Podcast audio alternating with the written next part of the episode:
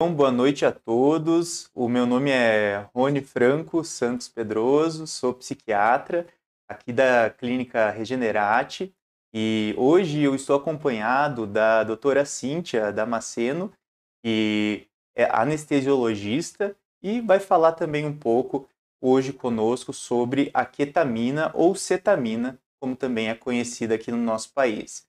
Né? A cetamina, como vocês vão ver, ela tem vários usos, tanto na parte da psiquiatria, mas também em outras áreas da medicina.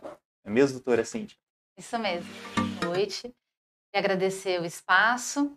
E inicialmente, então, como anestesista, além de anestesista, sou especialista em dor, mas eu gostaria de falar um pouco sobre o papel da ketamina, inicialmente na dor aguda. Então, falando um pouquinho de farmacologia, né, como boa anestesista que sou, a ketamina, ela é uma droga, Rony, que ela foi uh, descoberta na década de 60. Então, assim, em termos de medicina, ela é uma, ketamina, é uma, uma droga recente, né? Então, em 1965, ela foi descoberta. Uh, e o seu papel, inicialmente, foi de um hipnótico que a gente diz uh, não barbitúrico, tá? Então, ela foi utilizada ao longo desses anos como um anestésico, tanto para a hipnose, ou seja, para a indução, como também um potente analgésico. Daí o nosso interesse por ela no tratamento da dor tanto aguda como crônica. A ketamina, ela é uma droga que atua nos receptores NMDA, N-metil-deaspartato. Esse receptor, ele está relacionado com a cronificação da dor. Então, quando o glutamato, que é um neurotransmissor essencialmente excitatório do sistema nervoso central, estimula esse receptor, nós temos então o fenômeno que conhecemos de wind-up, de sensibilização uh, central e cronificação de dor por consequência. A ketamina ela vai justamente bloquear esse receptor. Então, ela tem um importante papel na dor aguda, por exemplo, na dor pós-operatória, cujo estímulo é de alta intensidade e com alto poder de cronificação. Então, a ketamina vai bloquear e evitar que essa dor se cronifique. Nós temos um, a estrutura molecular da ketamina, lembrando lá da bioquímica, ela tem uma estrutura de um carbono quiral e vai possuir dois enantiômeros. O que, que são os enantiômeros? São os isômeros sensíveis à ação da luz. Então, nós vamos ter o enantiômero S, que é o levógero, e o enantiômero R, que é o destrógero. Então, inicialmente, nós trabalhávamos com a ketamina racêmica, que é a mistura né, desses dois enantiômeros. Só que foi se percebendo ao longo do tempo que a mistura racêmica ela possuía muitos efeitos colaterais, principalmente o que nós vamos falar mais para frente, né, Rony, a respeito de alucinações auditivas e visuais, náuseas e vômitos, dentre outros efeitos adversos do uso da ketamina. Então foi desenvolvido justamente uh, o enantiômero S, ou seja, o levógero. A ketamina S, ela tem uma afinidade até quatro vezes maior ao receptor NMDA e ela possui menos efeitos colaterais. Então ela acaba sendo muito mais tolerável para o paciente. Além do poder da analgesia ser superior, traz mais conforto na administração. E quais seriam as indicações principais da ketamina, tanto da racêmica como da S, mas hoje em dia uh, nós dispomos né, mais do uso da ketamina S? Quais seriam então essas indicações na dor aguda?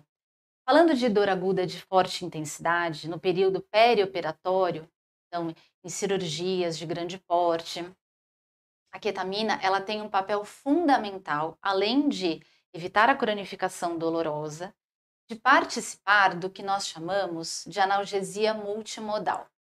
Então, o que significa isso? Analgesia multimodal. Nós sabemos que o organismo possui diversas vias de condução dolorosa até o sistema nervoso central. E a, cada medicação que nós utilizamos, elas atuam nessas diferentes vias. Então, por exemplo, anti-inflamatórios, opioides, né, analgésico simples e a ketamina, ela também então vai ativar, né, vai bloquear aqueles receptores NMDA com uma potente analgesia no período perioperatório. Então, ela faz parte dessa estratégia de analgesia multimodal, que consiste em evitar o uso abusivo de determinadas medicações, como, por exemplo, os opioides. Né? Nós vivemos hoje uma verdadeira epidemia né, do uso indiscriminado de opioides. Então, a ketamina tem esse papel fundamental, porque, inclusive, além de agir nos receptores NMDA, Rony, a ketamina atua em receptores uh, opioides endógenos. Então, isso é muito interessante, porque ela tem esse papel até anestésico uh, que a gente diz, tá? Ela tem um, um papel de anestésico local símile. É, então, tem um, um, papel bem abrangente no tratamento da dor, uh, da dor aguda, e no caso que eu estou dizendo agora, exemplificando, a dor um, do período perioperatório. Mais alguma Sim. dúvida?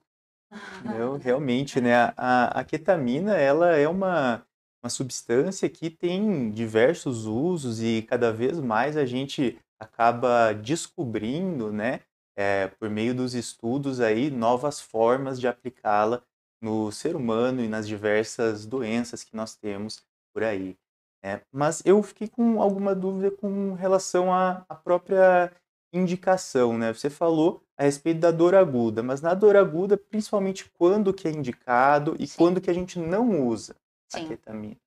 A ketamina, é, como eu disse, nós utilizamos é, majoritariamente, né, hoje em dia, a ketamina S, ela tem indicação em cirurgias de grande porte ou cirurgias com alto potencial de cronificação de dor.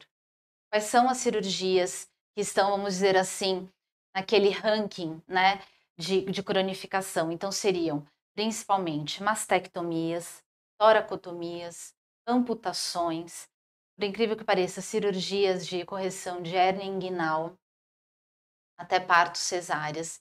Essas cirurgias, elas têm um, um elas podem cursar com a cronificação uh, de dor de uma forma mais proeminente. Então, a ketamina ela é fundamental nesses tipos de cirurgias em pacientes que previamente possuem dor crônica e vão ser submetidos a qualquer tipo de procedimento cirúrgico. Porque uma vez que aquele paciente ele já é sensibilizado pela condição prévia de dor crônica dele, independente do estímulo cirúrgico, ele já vai ser um candidato a cronificar o tipo, qualquer outro tipo de dor, como a dor pós-operatória. Então, as indicações uh, no período de dor aguda intensa, né, no período perioperatório, seriam basicamente essas. Em relação às contraindicações, nós não temos contraindicações formais, mas temos algumas contraindicações uh, algumas situações especiais em que nós deveríamos nos atentar ao uso da ketamina. Quais são elas? Pacientes que possuem alguns distúrbios um, psiquiátricos, a gente muitas vezes acaba sendo um pouco mais cauteloso na administração, justamente por conta é, dessa, desses eventos psicomiméticos que a ketamina proporciona. Então, nós dizemos que a ketamina ela produz uma anestesia dissociativa. O que significa isso? O que significa promover uma anestesia dissociativa? Significa que ela vai diminuir, então, a, a ação do sistema tálamo-cortical, mas ela vai exacerbar a ação do sistema límbico. Então, essa anestesia dissociativa, ela pode gerar experiências ruins a pacientes com alguns distúrbios psiquiátricos prévios que você vai poder, inclusive, falar melhor, tá? Uhum. Então, basicamente, uh, essas contraindicações que a gente uh, leva em conta.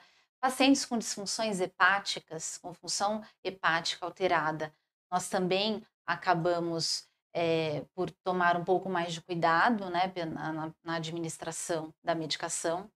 Na população pediátrica e na população idosa também não é uma restrição, mas a gente acaba utilizando, às vezes, até em subdose, pensando na questão dos efeitos colaterais, é, que são basicamente esses, né? Eu acho que os efeitos psicomiméticos são os que mais é, assustam o paciente quando ele eventualmente apresenta.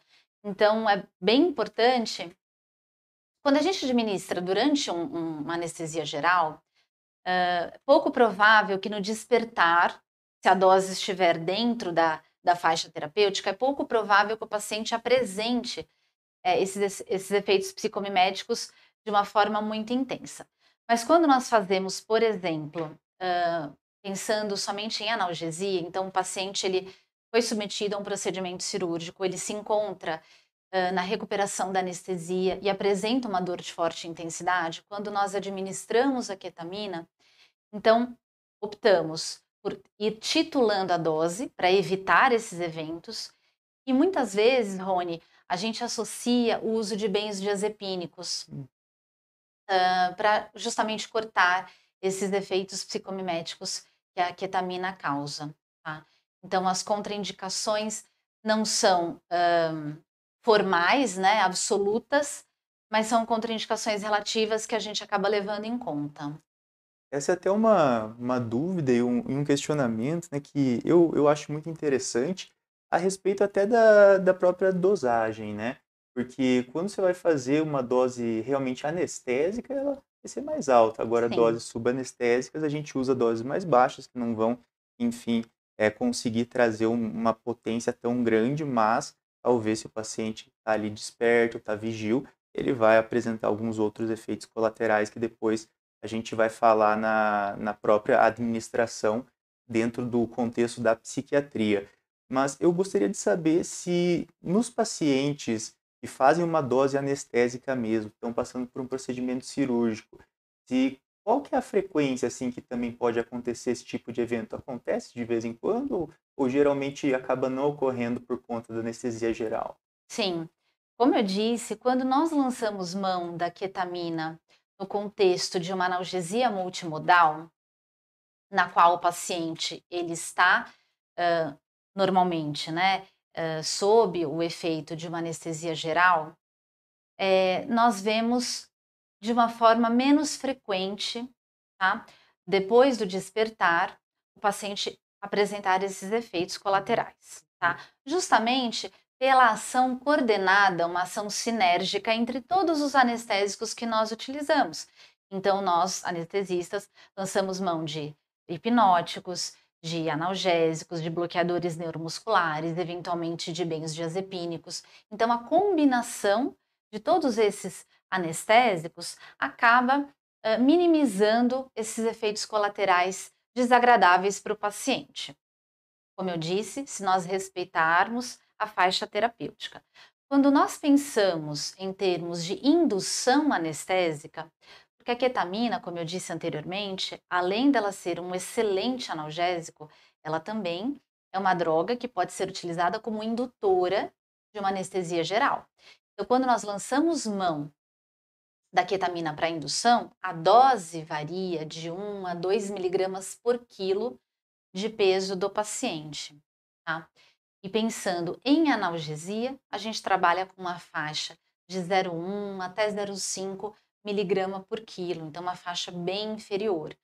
A vantagem de utilizar a ketamina como um indutor anestésico é que, pelos efeitos dela, que são basicamente de aumentar a pressão arterial sistólica e diastólica, aumentar a frequência cardíaca, então ela é muito interessante em pacientes que estão eventualmente uh, sob um quadro de choque, qual seja ele, séptico, hemorrágico, em que todo o sistema nervoso simpático está afetado, então numa situação de choque, a ketamina tem um papel muito importante.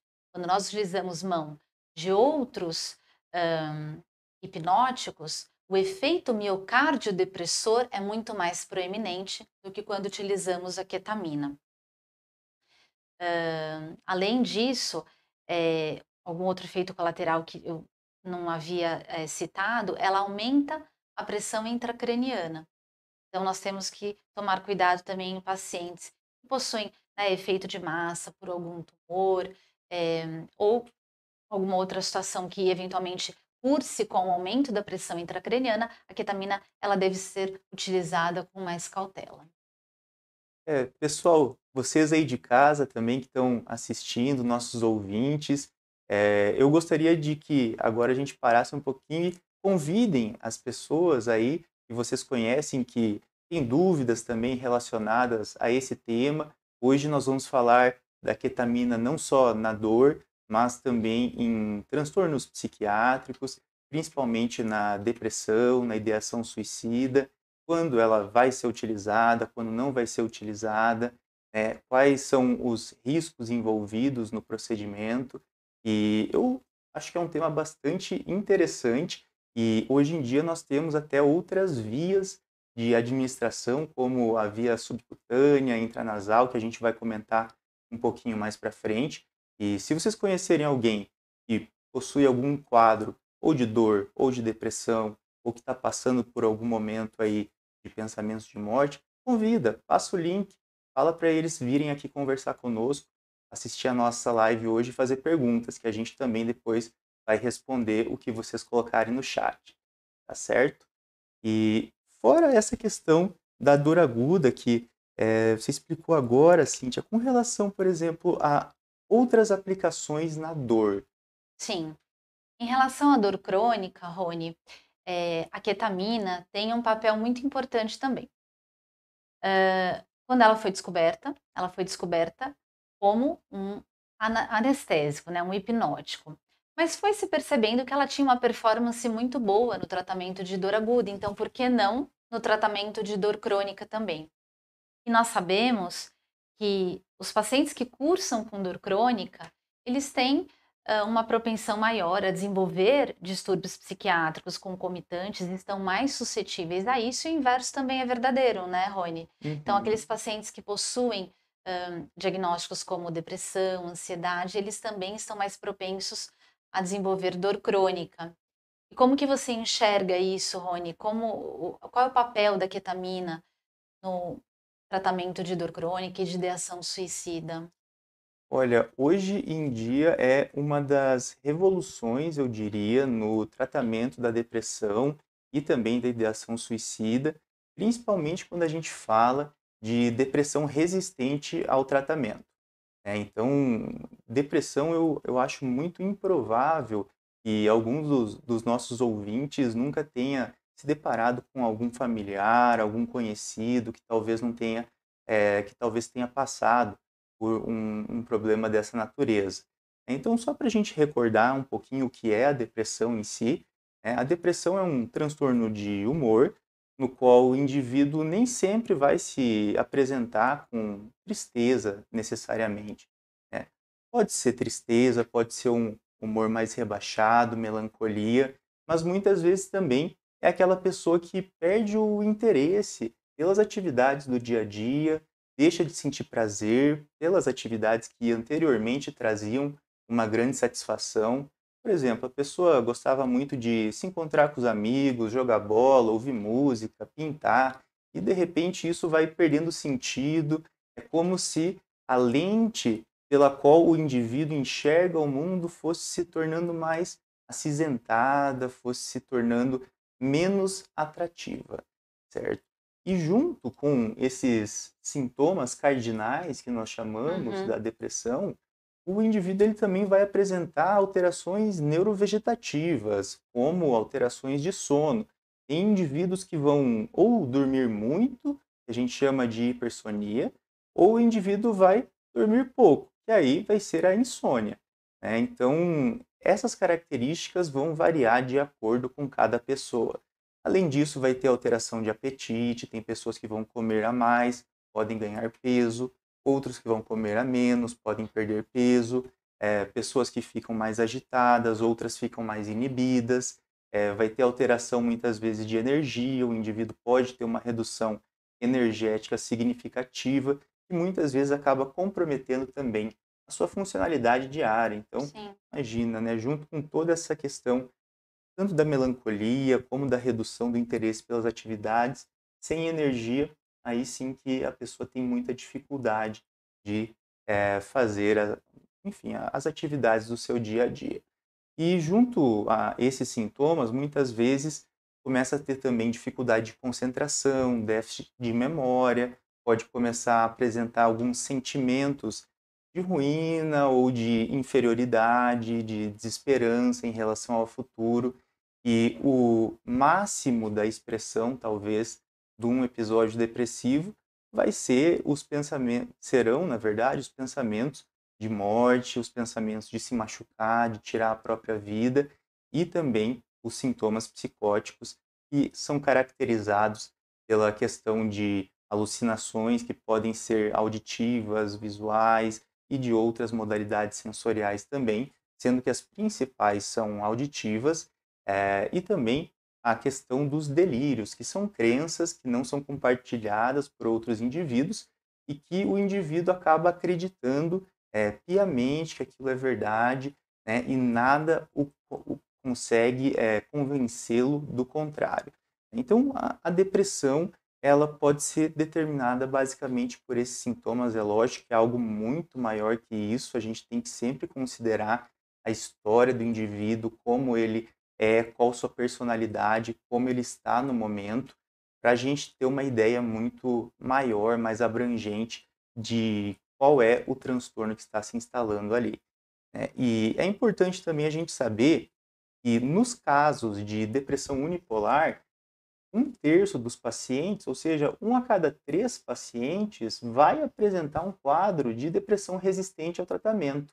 Né? Então, se a gente for pensar, putz, é, é muita coisa. Sim. Né? E a, a ketamina, ela não é a única medicação que pode ser utilizada para essa finalidade, mas é uma medicação nova que também está disponível para aqueles pacientes que talvez não responderam a outros métodos de tratamento, Sim. é, sem contar que também é uma modalidade segura e pode ser utilizada principalmente nos quadros graves que a gente vê muito por aí. Certo? Então, é, essa questão da, da, da depressão e da resistência ao tratamento é fundamental. É porque a gente percebe que a ketamina vai ter um papel muito importante na depressão resistente ao tratamento e na depressão com ideação suicida.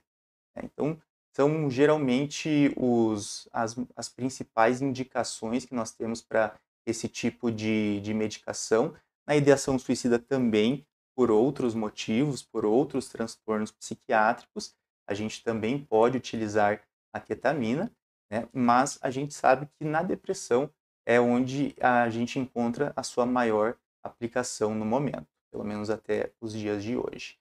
E o que a gente vê na psiquiatria é que as doses, elas são doses geralmente menores que são utilizadas de ketamina, quando a gente vai fazer, por exemplo, um tratamento de uma depressão resistente ao tratamento, né, são utilizadas nas modalidades intravenosas, por exemplo, 0,5 miligramas por quilo de, de ketamina. E quando a gente vai fazer a aplicação intranasal, aí vai variar. Normalmente a gente começa com a escetamina, né, que hoje em dia é o espravato que está chegando aqui no nosso país, que depois eu vou contar um pouquinho mais como que é feita a administração desse medicamento, mas que é feita a dose de 54 miligramas no primeiro dia e depois pode ser feita uma dose de 54 até 86 miligramas, se for necessário, de acordo com a eficácia e de acordo com a tolerabilidade também do paciente. Então são, são questões aí que a gente que a gente leva em consideração certo? É, com relação à administração, por exemplo, da, da ketamina, sempre as pessoas acabam chegando com algumas dúvidas referentes não só à indicação, mas também à contraindicação e também como que é feito né, esse tipo de procedimento. Quantas vezes tem que fazer, é, como que faz, como que é na hora, como que você vai se sentir. Né? Tenho que deixar as medicações de lado? Não tenho? Então, ah, vou fazer ketamina, então eu posso parar de tomar meu remédio. Então, é, são algum, alguns pontos importantes que a gente vai ter que trabalhar. Eu vou comentar um pouquinho com vocês.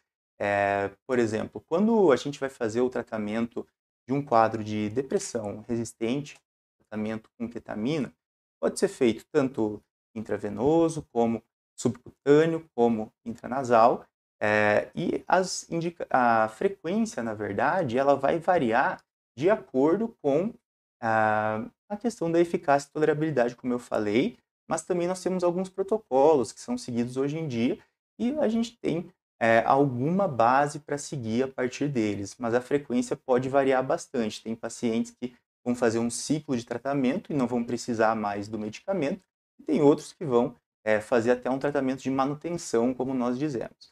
É, na maioria dos casos, por exemplo, quando a gente vai fazer administração intravenosa, pode ser feito duas a três vezes por semana, geralmente são duas vezes por semana, e o indivíduo vai até o local onde é feita a administração, é, geralmente é feito pelo profissional anestesista, eu gostaria que você comentasse um pouquinho para a gente, Cintia, como que é essa, essa experiência de aplicar ketamina nos pacientes psiquiátricos, se tem algum cuidado diferente, alguma coisa que é levada em consideração. Sim, Rony. É muito importante nós lembrarmos que o paciente que vai ser submetido à infusão de ketamina, ele precisa estar num ambiente em que ele esteja monitorizado.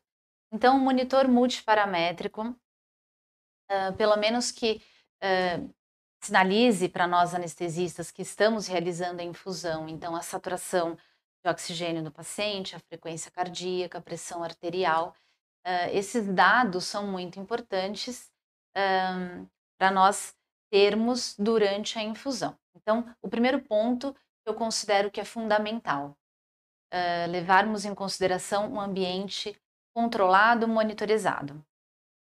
A ketamina, Rony, uh, voltando para o papel anestésico dela, ela é uma medicação e durante muitos anos se criou uma lenda de que a ketamina ela não deprimia um, a parte respiratória do paciente. Então, pacientes que eventualmente iam ser submetidos a procedimentos cirúrgicos com estômago cheio, ou seja, que não estavam com o jejum adequado, uh, tinha-se uma ideia de que a ketamina protegia reflexo de tosse, deglutição, então uh, protegeria a via aérea desse meu paciente nós sabemos que ela deprime uh, essa parte com uma menor intensidade em relação a outros uh, anestésicos hipnóticos, mas ela tem um potencial de depressão.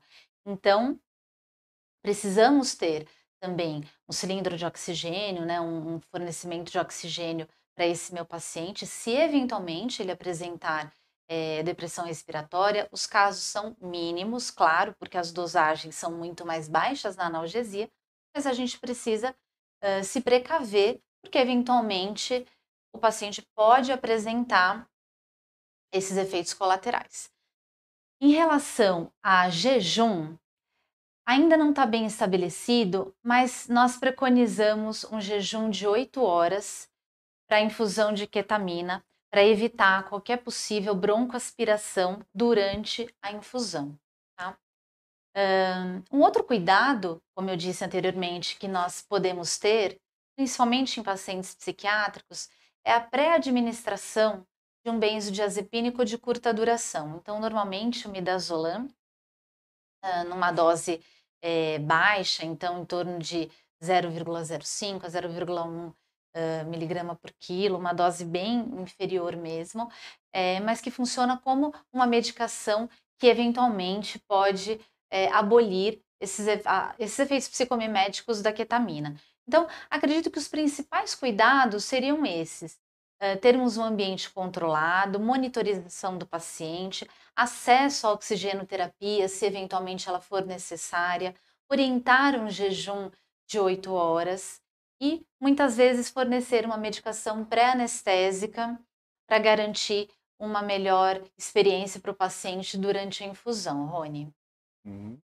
É, o que a gente percebe quando vai fazer muitas vezes a administração da ketamina nos pacientes psiquiátricos, eu acho que vale a pena a gente comentar, é a questão de sempre lógico, depois da aplicação, da administração da, da medicação, eles têm que ficar sob observação. Né? Então, o paciente vai ter que ficar no local onde foi feito a aplicação da ketamina, uma supervisão tanto médica como da equipe de enfermagem, para caso ocorra algum tipo de complicação, ele está bem assistido. E quando a gente fala, por exemplo, dessas alterações psiquiátricas que podem surgir com o uso da, da ketamina, por exemplo, a própria dissociação que foi comentada. Né? A, a dissociação ela é descrita muitas vezes como uma espécie de descolamento, desprendimento da realidade. O indivíduo ele tem uma sensação de estranheza com o mundo, de estranheza consigo mesmo, e em alguns casos isso pode levar a alguns comportamentos que não, não são, é, vamos dizer assim, condizentes com aquilo que o indivíduo faz normalmente. Então, por isso que é importante ter é, a supervisão dos profissionais especializados e normalmente nós também pedimos para que algum familiar, algum conhecido, algum, alguma pessoa que possa ser responsável permaneça junto desse, desse paciente que está recebendo a administração da, da ketamina para que a gente tenha uma segurança maior.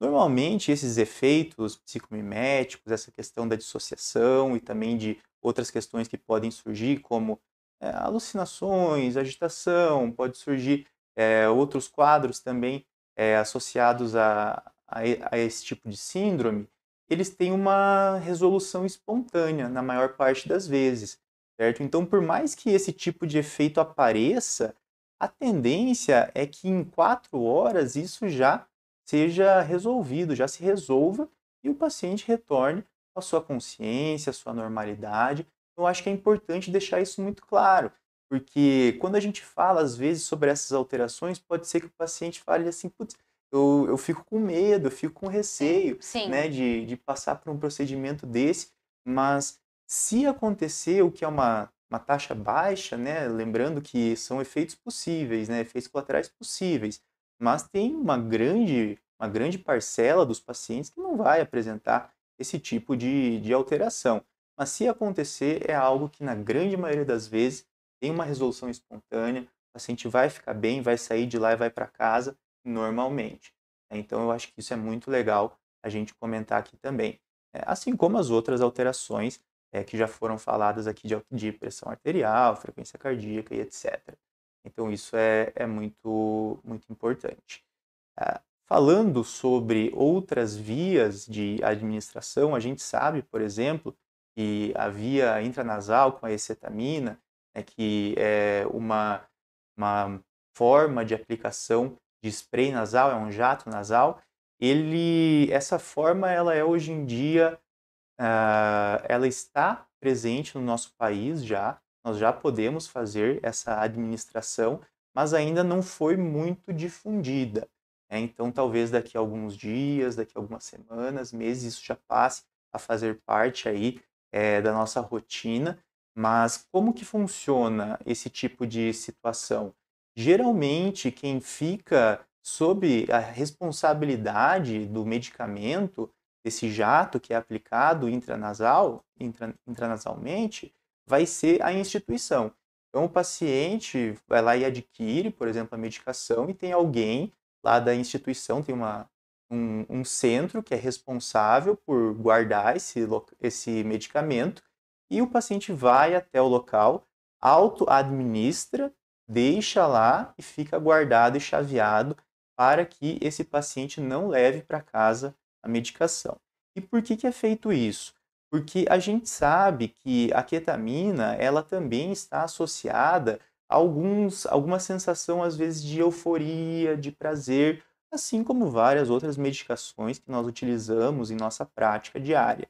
E se o paciente tem já um histórico, talvez, de dependência química ou tem uma propensão ao desenvolvimento de dependência química, como uma impulsividade aumentada, né, um funcionamento que tem uma instabilidade afetiva, algo nesse sentido, existe um risco de desenvolvimento de dependência se for feito o uso inadequado da medicação. Então, aí que está o pulo do gato, como falam, Sim. né? Então, tem que ter alguém que está responsável e fica responsável por essa medicação. O paciente vai lá, ele mesmo administra e depois aquilo fica guardado para que o paciente fique seguro. Né? Para evitar que, às vezes, queira utilizar uma dose mais alta. A gente sabe que tem, tem, tem pacientes, tem momentos que a gente fica muito angustiado, que a gente quer melhorar antes do, do que do tempo necessário, né? E às vezes o paciente usa uma dose mais alta da medicação buscando uma melhora que não vai conseguir e por vezes acaba também é, desenvolvendo uma outra complicação. Então existe essa outra via de administração que está chegando agora com força no nosso país e que provavelmente aí vai ser utilizada nas próximas semanas a meses aí com maior frequência, certo? E de contraindicação, então, ao uso da ketamina no que diz respeito à psiquiatria, nós geralmente vamos evitar o uso em alguns tipos de, de paciente, em alguns casos específicos. É, por exemplo, no paciente que já possui um histórico de dependência química. Né? Então, o paciente que já faz abuso, já tem dependência de alguma substância, eh, a gente vai pensar em outra estratégia para o tratamento desse paciente, seja para um quadro de depressão, seja para um quadro de ideação suicida, porque senão tem um risco ali de a gente piorar o quadro de dependência, aumentando mais uma substância ali na, na, na patologia do paciente. É, além dessa questão, também os pacientes que são portadores de transtorno de personalidade, que tem principalmente os do cluster B, que vão ter ali uma impulsividade aumentada, vão ter uma instabilidade afetiva é, e podem ter também muitos momentos de ideação é, paranoide, transitória, ou seja, acabam desenvolvendo alguns sintomas que são do espectro da psicose, reativos a situações estressoras, a gente evita também o uso desse tipo de fármaco, que pode levar muitas vezes a, a piora desses sintomas e muitas vezes também a quadros de dependência. É, e os pacientes que também possuem transtornos psicóticos crônicos são outros pacientes que a gente evita o uso. É, se a gente for avaliar nos estudos, esse tipo de paciente já é excluído do estudo antes do seu início. Então, na verdade, a gente ainda não tem dados suficientes, muitas vezes, para garantir a segurança do tratamento. Então, a gente vai garantir para aqueles pacientes que a gente sabe que tem um, um, risco controlado, que a gente consegue manejar e que a gente vai ter um benefício grande associado ao uso do, do medicamento. Saindo da depressão e falando, por exemplo, da ideação suicida, aí nós já passamos a, a pensar não só em depressão, mas também em transtorno afetivo bipolar, também em uso de substância, transtorno de personalidade e outros, outros quadros que levam à ideação suicida. Mas aí a gente vai ter que lembrar das contraindicações também para selecionar bem qual paciente que vai fazer o uso da, da ketamina nesse contexto. Lembrando que a ideação suicida ela vai ser um espectro. Então, num, quando eu digo um, um espectro, é uma variedade de apresentações muito grande. Não vai ter aquela pessoa que vai ter um pensamento de que se ela tivesse morta, talvez o mundo fosse melhor ou as coisas fossem melhor para ela. A gente julga como uma ideação suicida até passiva, né? É uhum. aquela vontade talvez de desaparecer, de sumir. E isso é uma ideação que a gente considera até mais leve, apesar de ser muito grave no contexto da doença que está sendo tratada.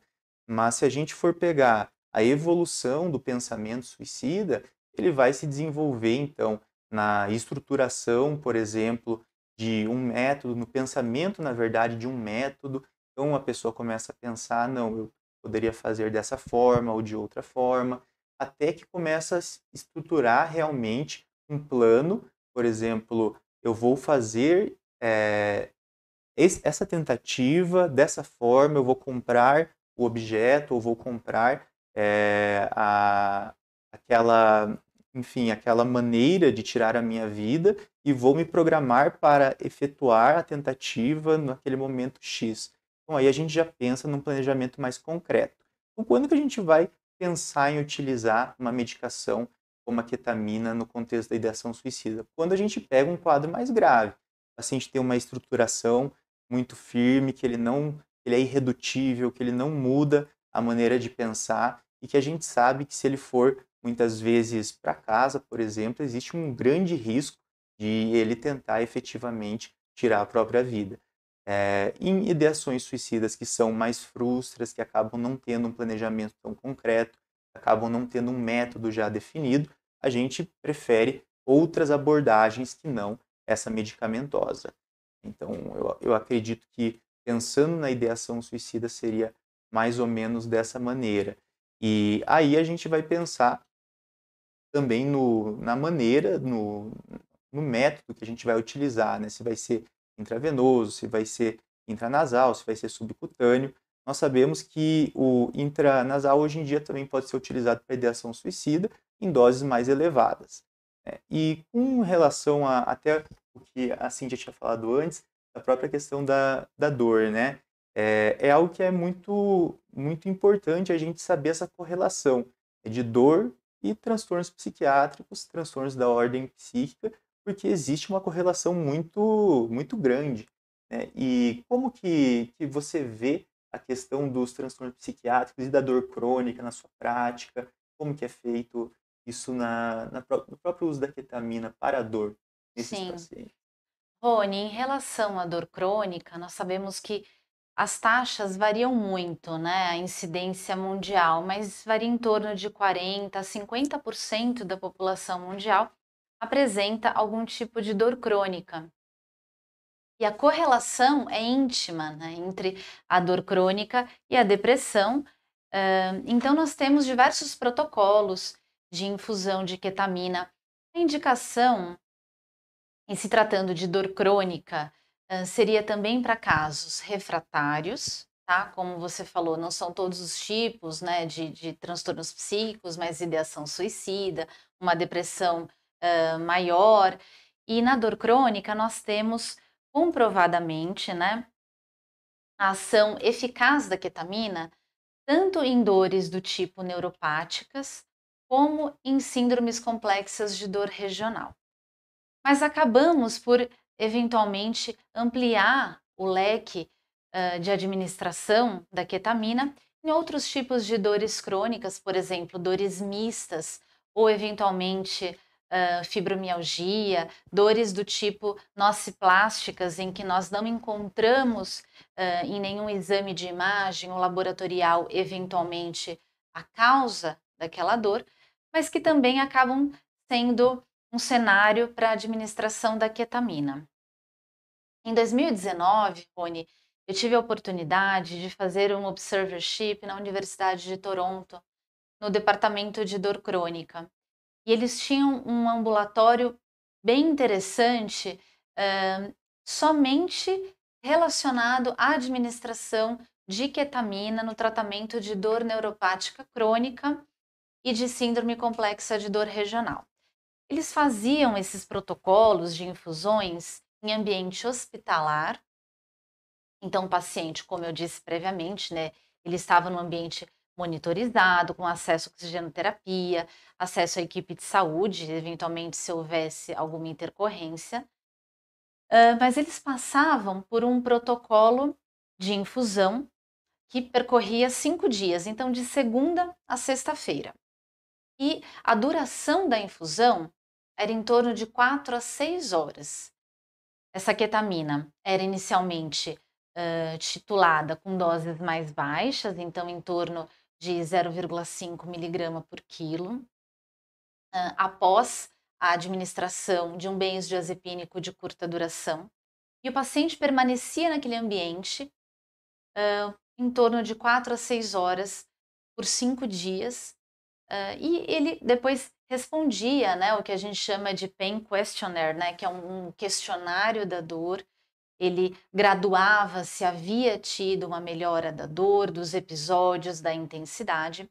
E após esse período de infusão, eles iniciavam então em torno de 0,5 miligrama por quilo de infusão de ketamina, iam titulando a dose até 2,5 miligramas por quilo, uma dose até considerada alta, mas iam fazendo isso bem paulatinamente, observando uh, o comportamento do paciente, observando se ele apresentava algum efeito colateral é, importante. Esse paciente ele ia para casa uh, em torno de duas horas após a, o término da infusão, sempre acompanhado, e no dia seguinte ele retornava antes de ser administrada a, o pré-anestésico, vamos dizer assim, né, o benzodiazepínico, ele relatava como havia sido a noite dele e que experiências que ele tinha tido eventualmente. E também referia para a gente a respeito do score, né, do nível de dor. Após essa infusão de cinco dias, o paciente ele ia para casa com uma prescrição de um tablete oral de ketamina, as doses variavam também bastante, e ele fazia uso a cada semana de uma dose menor. Então, na primeira semana, ele fazia uso aproximadamente três vezes por semana né, do, do tablete, dividido em duas tomadas diárias. Na semana seguinte, reduzia para duas vezes, na outra semana para uma vez, e ele acabava fazendo esse, respondendo né, esse pain questionnaire, enviando para a enfermagem responsável pelo ambulatório de dor crônica e dando justamente esse feedback a respeito da melhora da dor dele. Interessante que como uh, esse, esse programa ele era relacionado basicamente para dor neuropática, síndrome complexa de dor regional, ele acabava sendo um trial, né, um teste para implantes de eletrodos medulares para pacientes refratários. Então, se o paciente apresentava uma melhora com a ketamina, porém não sustentada por muito tempo, eles uh, acabavam é, interpretando essa informação como uma melhora do paciente, porém temporária. Então, esse paciente ele era candidato a ser, a ser selecionado para o implante de eletrodo medular. É, então, foi uma experiência bem interessante, é, justamente porque a gente acompanhava a infusão nesses pacientes. E muitas vezes víamos pacientes que estavam uh, na infusão de dose máxima, né? Então, em torno de 2 a 2,5 miligramas por quilo, e eventualmente não estavam apresentando os efeitos psicomiméticos, justamente porque a dose foi sendo titulada de forma paulatina. É... Lembrando só que é interessante em pacientes que vão ser expostos a uma infusão mais prolongada de ketamina, esses protocolos de infusões diárias, nós respeitarmos uh, o peso ideal do paciente, Rony. Porque muitas vezes, se nós nos guiarmos pelo peso real, em pacientes com obesidade importante, no caso de onde eu, eu fiz, né, Observe lá no Canadá, nós temos na América do Norte esse problema né, do sobrepeso que está vindo também, tá, está acontecendo já no Brasil. Então, se nós nos guiarmos pelo peso real, muitas vezes vamos expor o paciente a uma sobredose uh, e que vai cursar com efeitos colaterais mais proeminentes. Então, isso é importante ter em mente. Pacientes que vão ser submetidos a infusões mais prolongadas, nós respeitarmos a dose de acordo com o peso ideal do paciente. Então, em relação à dor crônica, seriam basicamente essas indicações, dores neuropáticas ou até dores nociplásticas refratárias a outras medidas instituídas, e os protocolos variam, mas giram em torno de 0,5 a 2,5 miligramas por quilo uh, durante cinco dias. Aqui no Brasil, nós não temos um, essa disponibilidade, Rony, dos tabletes por via oral para manter esse nível sérico da droga em casa. Talvez futuramente tenhamos, como está vindo a disponibilidade da administração do spray intranasal, então acaba sendo um processo né, de de aceitação da droga uh, na classe médica que trata a dor crônica, esclarecimentos para a população. Esse, esse programa que eu participei, né, enfim, eles dispunham para o paciente de um, um informativo sobre o que se tratava a infusão, por que, que aquele paciente estava sendo candidato à infusão, como era feita a administração, todos os efeitos colaterais, os efeitos esperados. Então, de uma forma muito didática, é, eles educavam o paciente. E a gente sabe que em dor crônica, a educação do paciente ela é fundamental no desfecho clínico dele uh, tratando essa condição que nós sabemos que não tem cura, mas que existe um controle. Cíntia, antes você tinha até comentado a respeito de algum, algumas causas de dor crônica, como a própria fibromialgia. Né? Por exemplo, quais são as principais doenças que causam dores neuropáticas, crônicas, nossa plástica, como você citou? Em termos de dor crônica, nós sabemos que a lombalgia ela é disparado no mundo todo, é uma das principais causas de dor crônica. Cefaleias são uhum. também uh, importantes né, nessa estatística que nós temos mundial. Em termos de dores nociplásticas, que são aquelas dores em que nós não encontramos evidências uh, que justifiquem né, o quadro de dor do paciente, a fibromialgia ela acaba sendo é, o exemplo maior, né?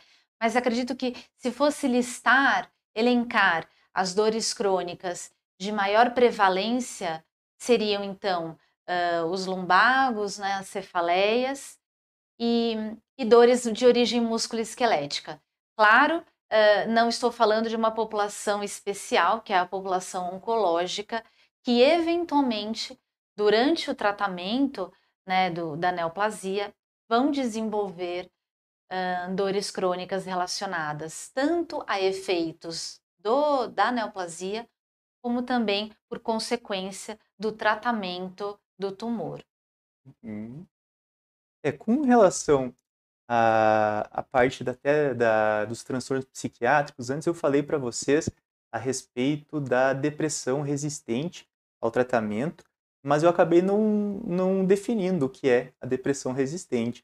Então eu acho que é importante até para vocês saberem, né? A gente considera uma depressão resistente aquela que não melhorou após pelo menos o uso de dois antidepressivos, dois fármacos de classes diferentes, pelo tempo adequado, que é de no mínimo seis semanas, e em doses adequadas também. Então não adianta fazer uso da medicação numa subdose e achar que aquilo foi um tratamento adequado, né? Então tem que ser pelo menos dois medicamentos pelo tempo adequado de seis semanas cada um deles, e esses medicamentos têm que ser de classes diferentes, certo? Então aí a gente considera o quadro como sendo resistente ao tratamento e começa a pensar em outras medidas, em tratamentos adjuvantes para melhorar aí a sintomatologia do paciente. E uma questão também que é muito importante é a de que se a gente pega um quadro é, de depressão resistente, normalmente é uma depressão que continua sintomática por vários meses. E a gente sabe que isso traz um grande prejuízo psicossocial para o paciente. Né? Então, o indivíduo ele vai começar a ter disfuncionalidades múltiplas, não só no trabalho, mas na vida Sim. afetiva, na vida é, familiar. Então, a, o tratamento e a abordagem agressiva dos sintomas da depressão resistente ao tratamento é fundamental. A gente considera o tratamento da depressão é, completo quando o paciente está remitido ou seja, quando ele não apresenta mais sintomas, certo? Então, o nosso objetivo, o nosso foco é sempre esse, é sempre eliminar completamente o sintoma.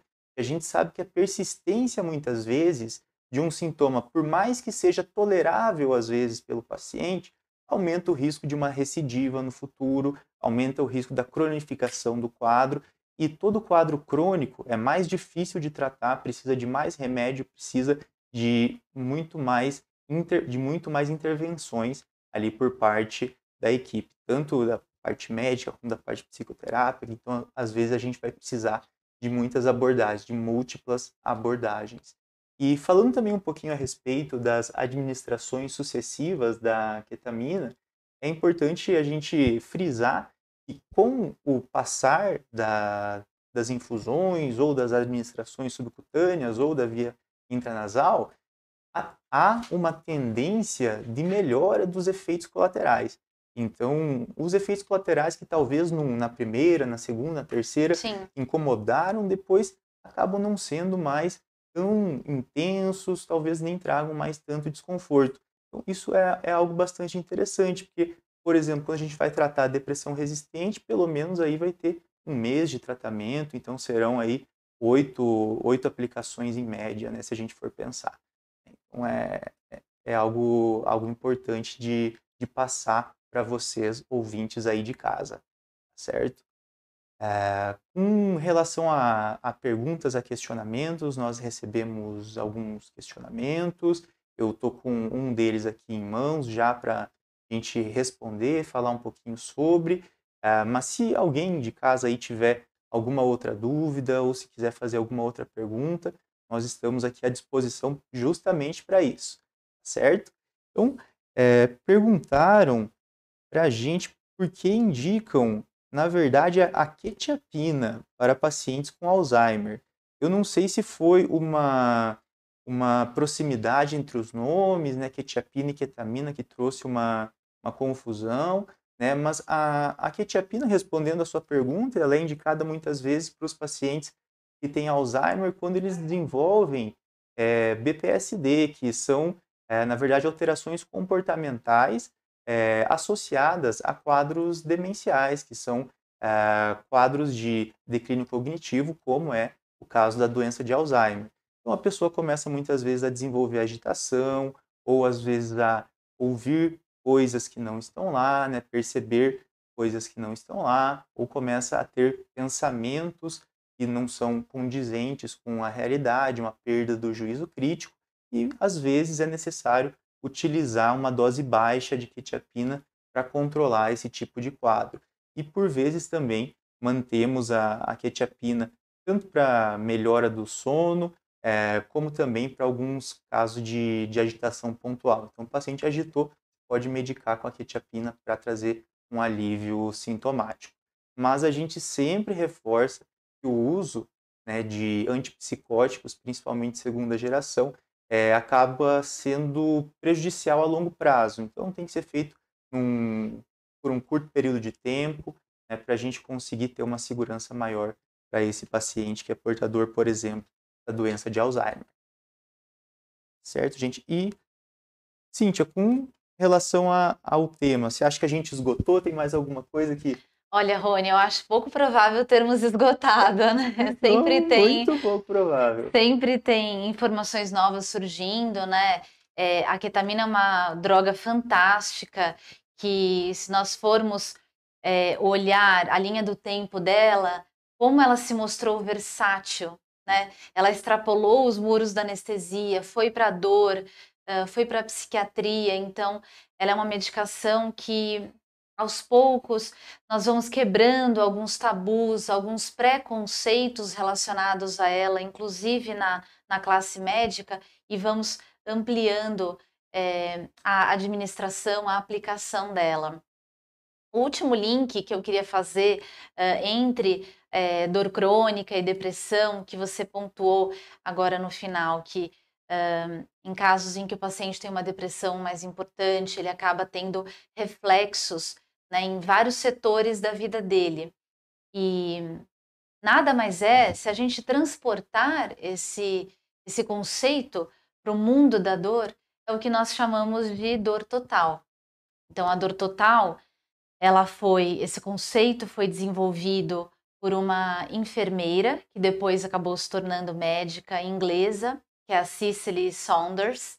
Ela é a mãe dos cuidados paliativos e ela desenvolveu esse conceito de dor total justamente uh, identificando aqueles pacientes que possuíam uma dor crônica de difícil controle e essa dor, que inicialmente era somática, é, né, era física, acabava uh, contemplando todas as esferas da vida dele. Então, por exemplo, aspectos emocionais estavam envolvidos, como sintomas depressivos, sintomas de menos-valia, um, a parte uh, também de relacionamento, tanto no ambiente de trabalho como familiar, né, conjugal e, enfim, aspectos emocionais. Então, quando a gente fala de dor total, é nada mais do que o, o, o grande, a grande síntese entre a intersecção né, de dor crônica e depressão. E, e, a ketamina, além de outras drogas, obviamente, mas como o tema hoje da nossa live é a ketamina, ela tem se mostrado uma droga bastante interessante no tratamento dessas duas condições crônicas. Muito bem, muito bem. Então eu gostaria, antes de tudo, de agradecer a vocês aí de casa, aos espectadores, né, por terem nos assistido. Foi muito bom estar aqui com vocês hoje. Esse tema é realmente muito amplo e ainda tem muito a, a se conhecer sobre a ketamina. E gostaria principalmente de agradecer a doutora Cíntia ter aceitado o convite de vir Muito aqui obrigada, falar. Rony, foi ótimo. Obrigado então, pessoal. Boa noite a todos. Uma boa noite.